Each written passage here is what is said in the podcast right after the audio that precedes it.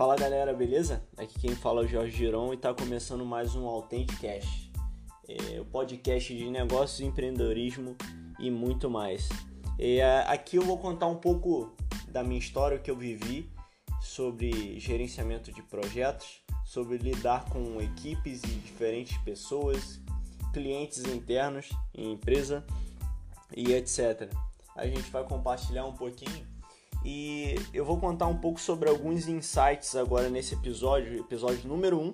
A gente vai contar, eu vou contar alguns insights que eu tive sobre é, gerenciamento de equipes e o que faz uma equipe é, realmente dar certo. Porque grandes empresas com equipes extremamente enxutas conseguem performances altíssimas com rendimentos altíssimos, tá? Vamos lá. E o primeiro ponto é o seguinte, cara.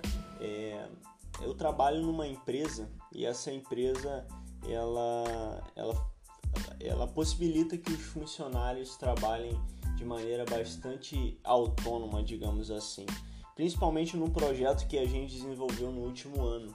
É, Para quem é dessa área de TI e programação, desenvolver um sistema do zero é, é uma tarefa extremamente complicada, especialmente quando esse sistema ele, ele envolve diversas pessoas específicas. E eu fui, fui pesquisar um pouco, né? Depois que, que esse sistema deu certo, a gente implantou esse sistema na nossa empresa é, em apenas oito meses.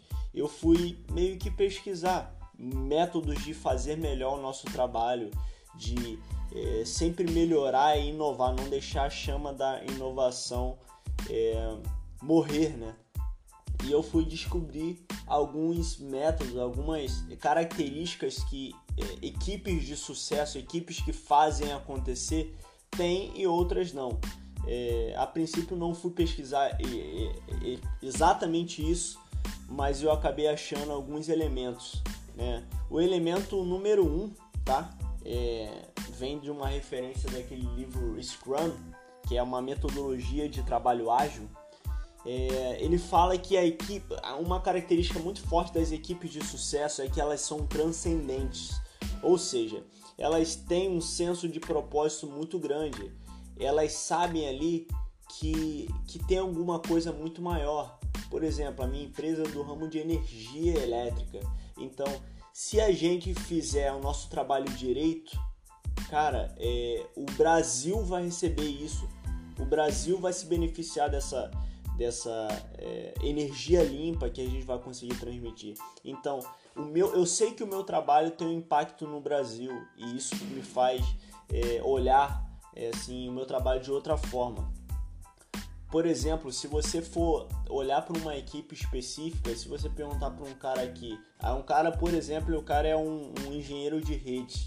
Se você perguntar para ele, poxa, cara, onde você trabalha, qual é a sua posição? Se o cara responder especificamente que ele é engenheiro de redes, é, é bem provável que esse ainda precisa de um trabalho nesse cara, porque a resposta mais adequada, talvez nesse momento, seria ele falar: Cara, eu trabalho nesse projeto tal, tal, tal, nessa área de rede.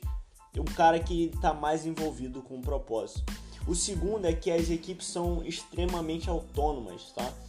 equipes que conseguem se organizar sozinhas e que se, conseguem se autogerenciar. Elas conseguem assim decidir por si mesmo para executar cada uma das importantes, porque é, evita com que essas equipes dependam sempre de alguém para resolver os problemas.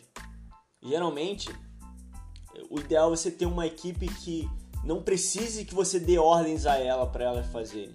Elas só precisam de alinhamentos e direção, mas ordens não.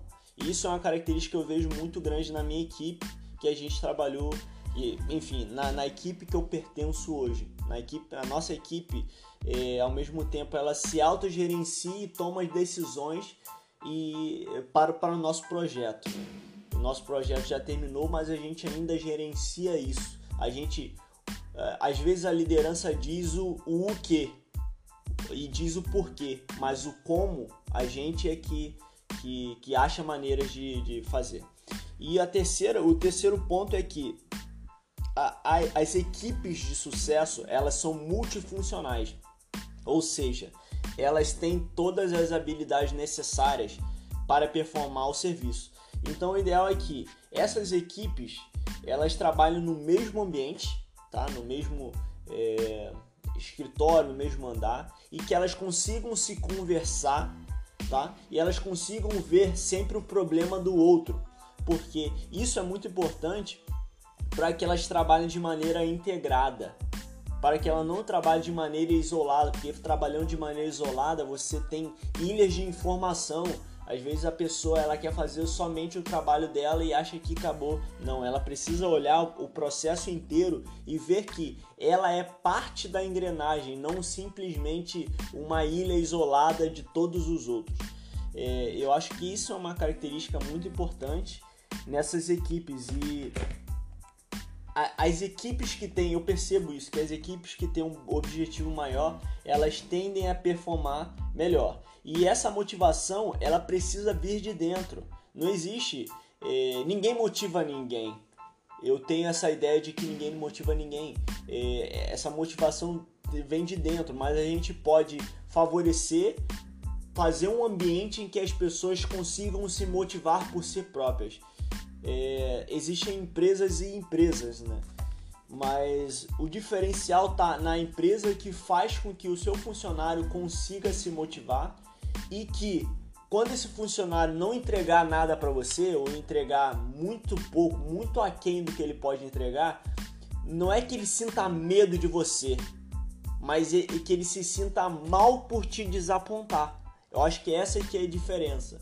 É, não por ter medo de ser demitido, mas sim ter, ter a ver, entre aspas, a vergonha de te decepcionar como patrão, como chefe e etc. Eu, eu tô falando aqui diretamente para o empreendedor, mas pode ser para qualquer um, tá? A gente, a gente sempre está envolvido com uma equipe, querendo ou não, gerenciando essas equipes ou fazendo parte de uma delas.